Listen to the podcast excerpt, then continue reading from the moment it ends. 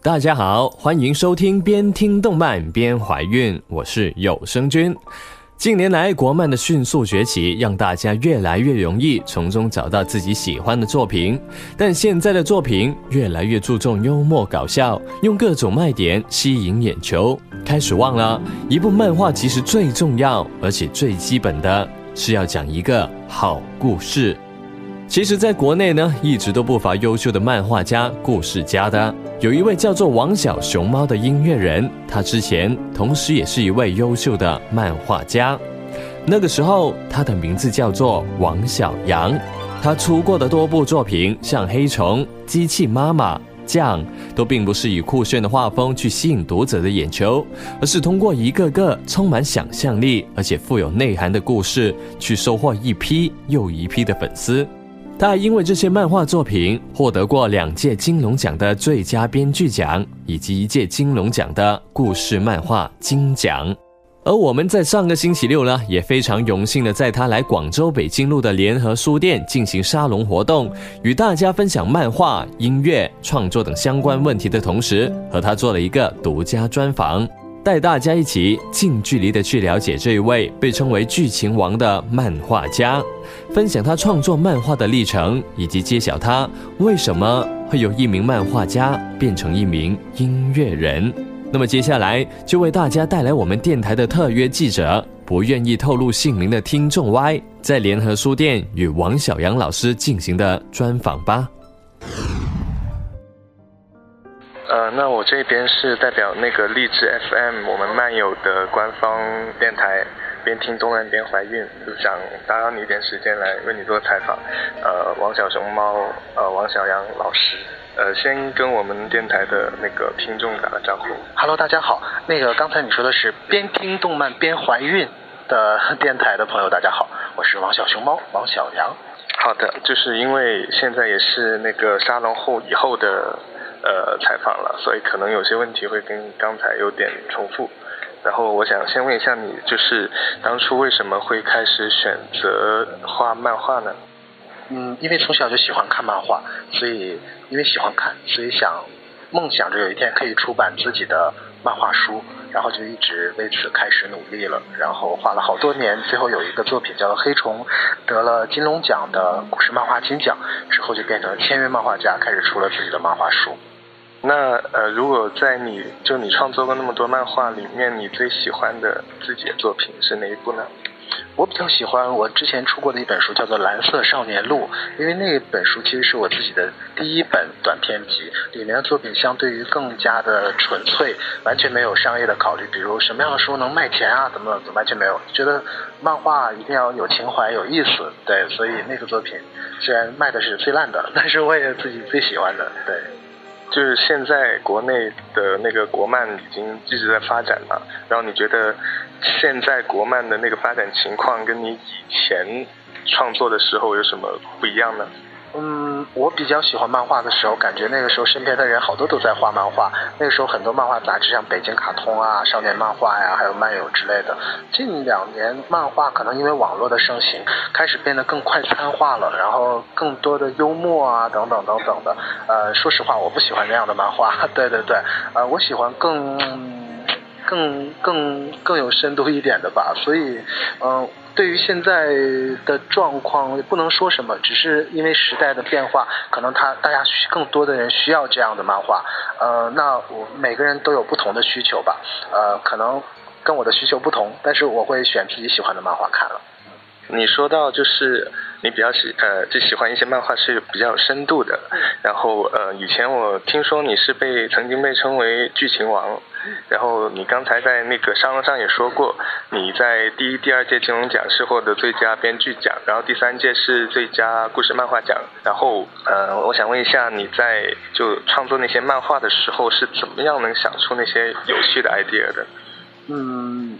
我被称为漫画家，是因为我在家里画画；被称为剧情王，是因为我姓王，是这样的啊？是这，是这个原因吗？呃，就是金龙奖能拿拿到那两个那几个奖项，也是一定是有一定实力的嘛，是吧？呃，能不能说一下，就你想剧情创作时候的灵感是来自什么地方呢？嗯，我想可能每个漫画家的呃属性不同了，有的人就是画画画的很美，那我画画可能稍微粗糙一一点。但是呃，胜在可能剧情还可以。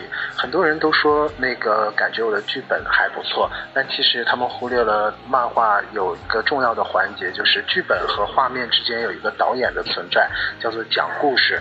我想可能是因为我从小就比较喜欢讲故事，所以相比来看，可能在讲故事的方面会好一点点。所以呃，以至于很多人说。嗯，比较比较有意思吧，比较看我的漫画比较有意思。我想，呃，跟别人来比，就是我独有的一点特长所在了。嗯，具体是怎么创作出来的，我也不知道。对，呃，然后你后来是为什么是要转型成一个音乐人呢？其实很简单，就是因为，呃，从小一直想可以当歌手，那后来。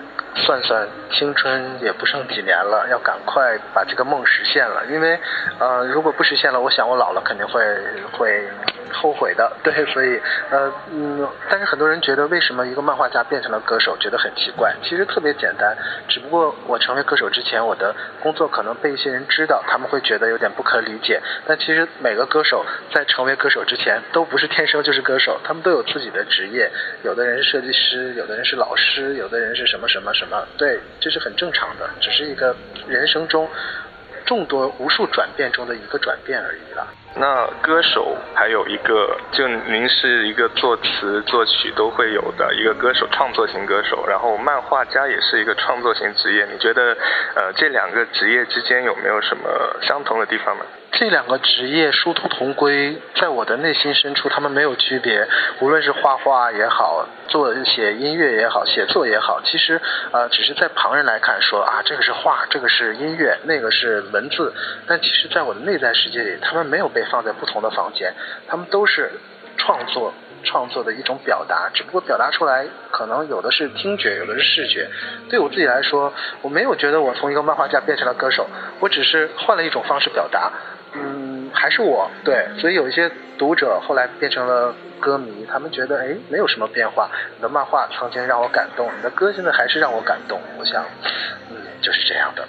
那当你现在在创作音乐的时候，如果有时候是遇到一些瓶颈的话，你会不会说，呃，以漫画家的角度去重新想一下，说不定会有什么灵感之类的呢？嗯，不会的，我从来不会以漫画家的角度去理解世界，或者以一个民谣歌手的角度去看待人生。我觉得，当你去感受世界的时候，你只是一个人，最普通的人。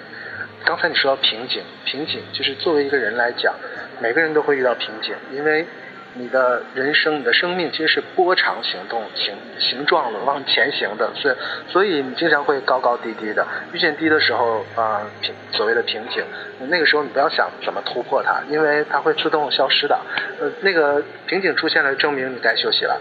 啊，那个时候你好好你想去哪玩就去哪玩，想吃啥就吃啥，想做啥就做啥，等待它没有开心的等待它的离去就好。那您的那个《孤独的梦想家》这个呃全国巡回演唱会，现在也应该只剩下几个城市了。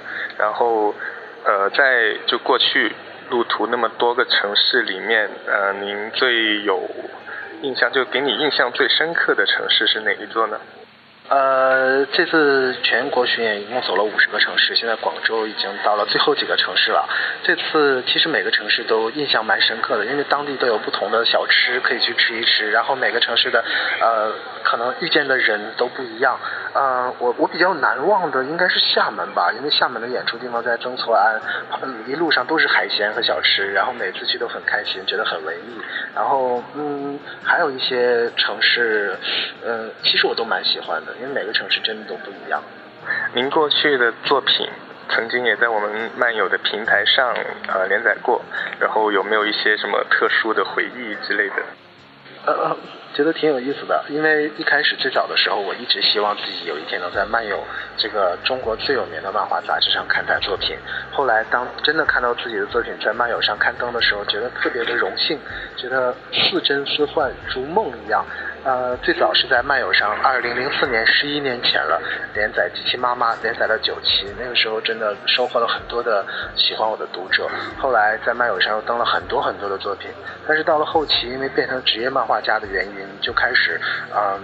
被迫的要画画了，然后漫画变成了你每天必须做的事了。那个时候开始就是感觉会从一个梦梦幻的天堂变成一个有点挣扎的一个呃地狱的感觉。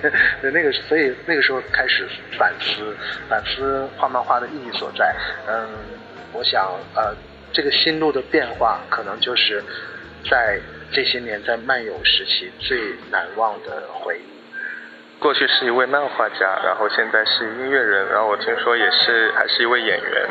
然后那在未来的计划里面，你是有没有想过，说是重新，也不是说专业画漫画，只是说重新画漫画，或者还是还是说会有什么其他新的领域去挑战一下呢？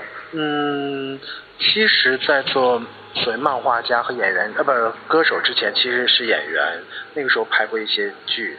直到后来来广州签约成为漫画家以外，其实还在跟一个广告公司有合作，然后一直在拍广告，呃，是一个特型演员，对，呃，嗯，那个不过可能演员这个身份没有被大家更多的了解，所以呃，大家关注点都在呃民谣歌手啊、漫画家这个身份上。我我其实我不知道未来会变成什么样，因为。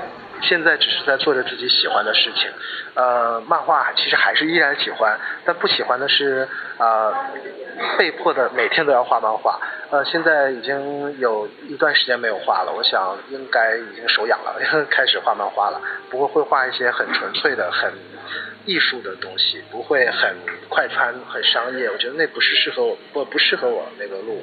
然后呃，音乐也会继续做，其他的我真的不知道，因为呃，我不知道命运之后会有怎样的安排，但是会去笑看笑对之后每一个不停的每一个转变，对。呃，非常感谢您呃接受我们的采访，然后我们也希望您的那个演唱会全国巡回演唱会能。获得圆满的成功，然后最后跟我们的漫友的读者也好，还有呃励志 FM 的听众也好，再说一下，再说几句话呗。好的，好的，谢谢漫友的小读者们，还有励志 FM 的听众们。啊，我是民谣歌手王小熊猫，漫画家王小阳。然后这次很开心接受这次的采访，也希望大家在你的人生路上都能够更加的勇敢，成为想成为的自己，过上想要的生活。谢谢大家。不知道大家在听完这一段采访之后，会不会立刻马上喜欢上这一位作者，想要马上看一看他的作品呢？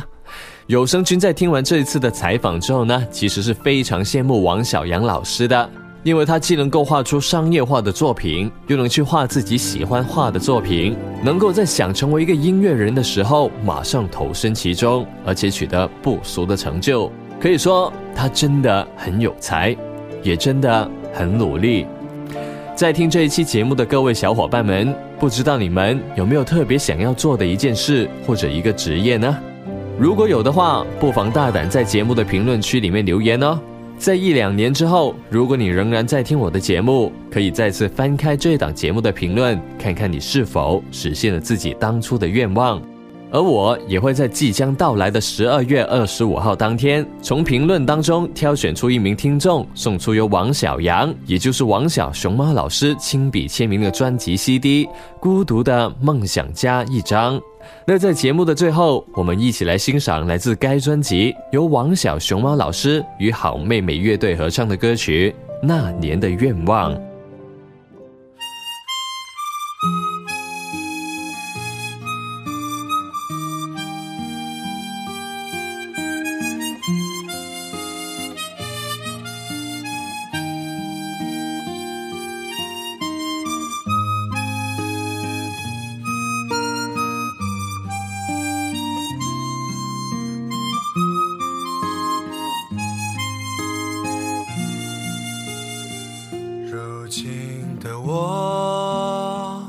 总是感到迷惑，像阵风，不知明天的方向。有时失落，偶尔沉默，孤单，现实的重量，它在微弱的肩上。谁在追赶？谁在旁观？谁在寻觅的路上转了几个弯？谁在沮丧？谁在悲观？你可记得当时我们都是那么的勇敢？那年的愿望，当初的梦想，实现了多少？还有多少埋葬在路上？美丽的愿望，偶然的一点感伤，是否越是遗憾就越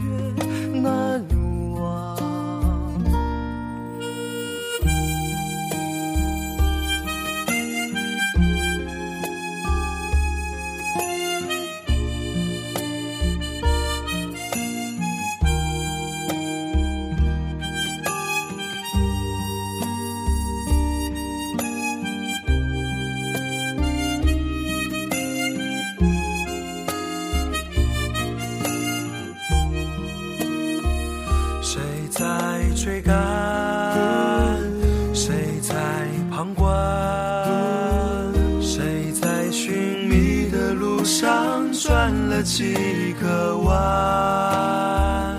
谁在沮丧？谁在悲观？你可记得当时我们都是那么的勇敢？那年的愿望，当初的梦想，实现了多少？还有多少埋葬在路美丽的愿望，偶然的一点感伤，是否越是遗憾就越难忘？那年的愿望，单纯的梦想，记忆中的阳光，还有星空底下的仰望，遥远的一点光亮，那是紧握着的一点坚强。也许我们都是一样，想吃饭，不见未来的彼不是脆弱，偶尔撑着一半。明天的太阳，照着倔强的平凡。种下的太阳，总会如梦般。